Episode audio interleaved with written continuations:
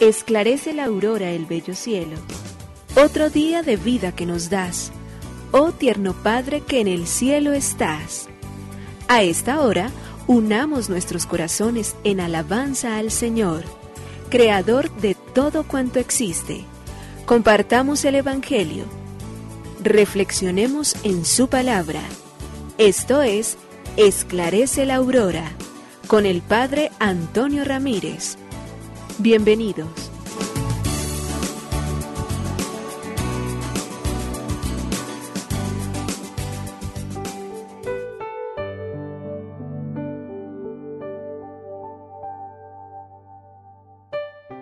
Hola, muy buenos días. Hoy es sábado 22 de octubre del año 2022, fiesta de San Juan Pablo II y recordamos ese gran santo que está tan próximo en nuestras historias y de manera muy especial a través del servicio y del ministerio petrino que le prestó a la iglesia, nos enriquece, nos alegra, nos llena de mucha satisfacción verdaderamente poder celebrar a este santo de la iglesia, proclamado justamente por uno de sus sucesores, donde nos enseña que a través del el servicio a la iglesia, pero particularmente a través de su dolor, de su sufrimiento, llegó a ser verdaderamente otro Cristo también sufriente.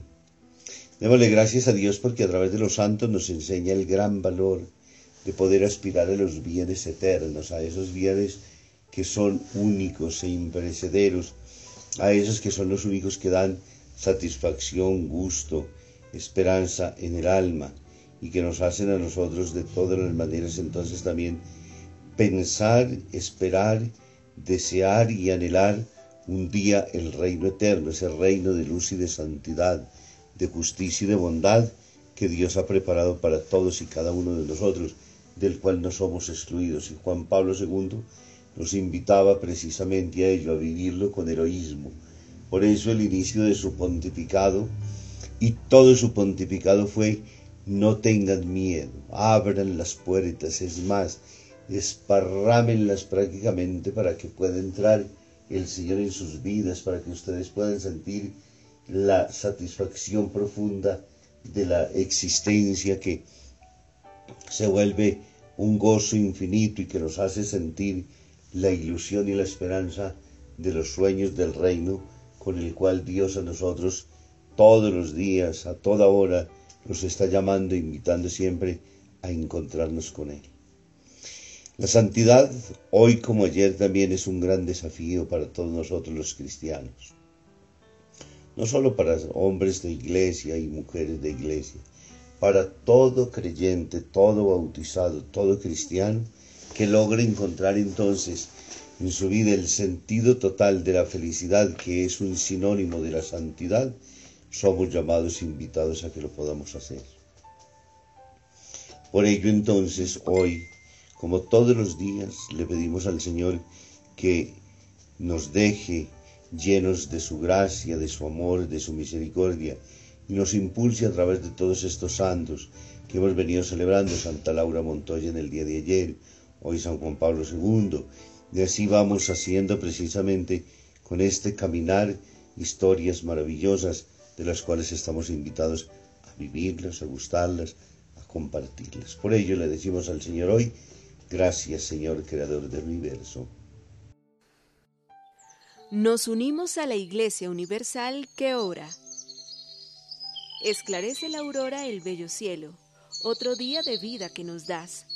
Gracias a Dios, Creador del universo, oh tierno Padre que en el cielo estás. Nuestras voces unimos al concierto que el universo eleva ya en tu honor. Desde la tierra al cielo más profundo, tierno Padre magnífico Hacedor, conserva nuestras almas sin pecado, a nuestro cuerpo da fuerza y salud y nuestra mente ilumina piadoso con un rayo benéfico de luz.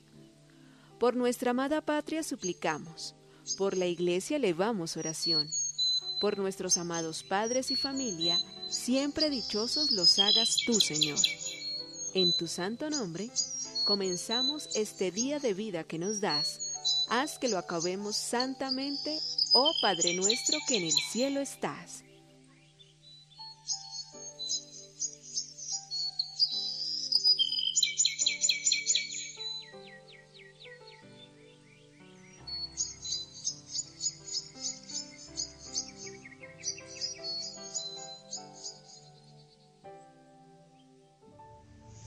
Para los musulmanes, todo lo que sucede es voluntad de Dios. Los discípulos de Mahoma han mantenido de la manera más rígida y absoluta el mandamiento de Moisés. No harás imágenes del Señor Dios tuyo. Éxodo 24. Pero al mantener su observancia externa han conservado de Dios una imagen mental estática, inmóvil, monolítica, la más invariable de todas las teologías del mundo. Me decía un profesor maometano, ustedes los católicos por lo menos tienen papas, concilios, teologías y pueden renovar oficialmente la interpretación de la Biblia e indicar nuevos rumbos, actualizar su religión para vivirla según los tiempos y las culturas. Nosotros, en cambio, estamos anclados para siempre en el Corán, que interpretamos siempre de la misma manera.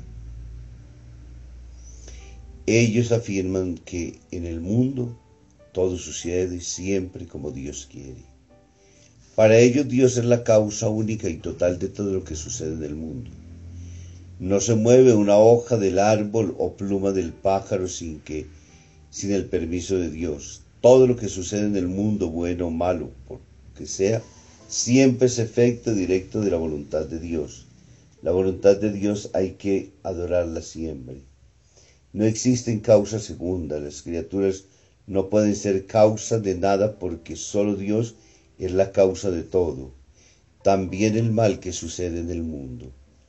Si lanzamos una piedra en el aire, dicen, mi lanzamiento no es causa de que la piedra se mueva, sino que es Dios que la crea en cada instante la piedra en su movimiento. He aquí entonces una visión justamente de lo que podemos encontrar, lo que podemos ver alrededor de las diferentes religiones y hoy lo que se reconoce como el ecumenismo. Para nosotros los católicos sabemos que Dios es principio, origen de todo, pero hay una materia segunda que nos ha sido entregada y de la cual tenemos responsabilidad todos nosotros y también tanto del bien como del mal tenemos obligatoriamente que ser responsables siempre. Lectura del Santo Evangelio según San Lucas, capítulo 13, versículo del 1 al 9. En aquella ocasión se presentaron algunos a contar a Jesús lo de los Galileos, cuya sangre vertió Pilato con la de los sacrificios que ofrecían. Jesús les contestó, ¿piensan que esos Galileos eran más pecadores que los demás Galileos porque acabaron así? Les digo que no y si no se convierten, todos perecerán lo mismo. Y aquellos dieciocho que murieron aplastados por la torre Siloé, ¿piensan que eran más culpables que los demás habitantes de Jerusalén? Les digo que no. Y si no se convierten, todos perecerán de la misma manera. Y les dijo esta parábola. Uno tenía una higuera plantada en su viña, y fue a buscar fruto en ella, y no lo encontró. Dijo entonces al viñador, ya ves, tres años llevo viniendo a buscar fruto en esta higuera y no lo encuentro. Córtala. ¿Para qué va a ocupar terreno en balde? Pero el viñador contestó, Señor, déjala todavía este año. Yo cavaré alrededor y le echaré abono, a ver si da fruto, si no, la cortas. Palabra del Señor. Gloria a ti, Señor Jesús. El Evangelio de Lucas en el capítulo 13, versículos del 1 al 9. Vienen unos hombres anunciándole a Jesús que Pilato había matado a los galileos y mezcló su sangre con las de las víctimas que se ofrecían en sacrificio. Y Jesús de inmediato les pregunta, ¿piensan que esos galileos eran más pecadores que todos los galileos que sufrían eso? Y dice él, les digo que no y si no se arrepienten, todos perecerán igual. Y aquellos dieciocho sobre los que cayó la torre de Siloé y los mató, ¿eran los culpables entre todos los vecinos de Jerusalén? También les digo que no. Todos perecerán igualmente si no se arrepienten. Y habla entonces ahora en parábolas un hombre que tiene una planta, una higuera plantada en su viña, va a buscar higos y no los encuentra. Y le dice al viñador que va año tras año, lleva tres buscando y no encuentra nada y le da la orden de cortarla. Jesús con la parábola se está refiriendo particularmente a quienes, habiendo sido destinatarios como lo somos nosotros del reino de Dios y de su justicia, no produzcamos frutos, como le pasa justamente a la viña. Tanto tiempo, tantas situaciones, tantos contextos de los cuales Jesús nos invita a que saquemos siempre una lección. Lo sucedido con la higuera, con su tralga trágica, es más que una amenaza, ofrece particularmente una luz de esperanza. Todo aquel que no produce recibirá tiempo y atenciones porque la iglesia es como un jardín portador de fecundidad. Es decir, hay oportunidades miles siempre. Dios no quiere la muerte del pecador, sino que por ello son tres años continuos pidiendo abónala, córtale las ramas secas, poda para que pueda producir fruto, afloja la tierra, que no le falte nunca agua, Dios no se cansa de tender puentes, de construir redes, de darnos oportunidades, de mostrarnos caminos, de abrir puertas, de hacer todo lo que sea posible para que nosotros entendamos y entendamos de una vez por siempre que Dios tiene paciencia con nosotros.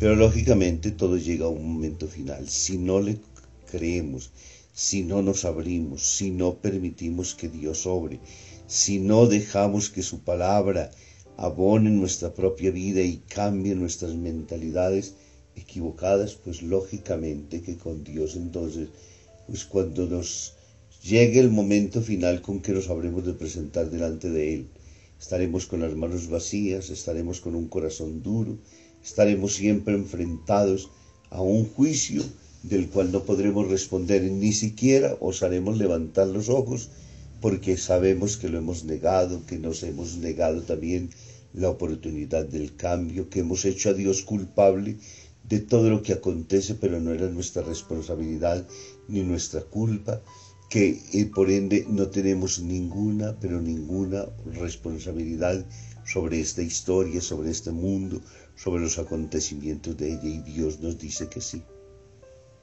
Producir frutos es convertirnos y convertirnos es ser buenos hijos, buenos hermanos, caminar a la luz de la fe, hacer que nosotros queme el fuego de la palabra nos haga ser criaturas totalmente nuevas y que pueden decir quienes caminan a nuestro lado, vale la pena ser creyente porque los frutos que se producen son tan buenos y tan abundantes, iluminan tanto a la sociedad y al mundo, que qué belleza que qué alegría que vale la pena realmente ser cristiano.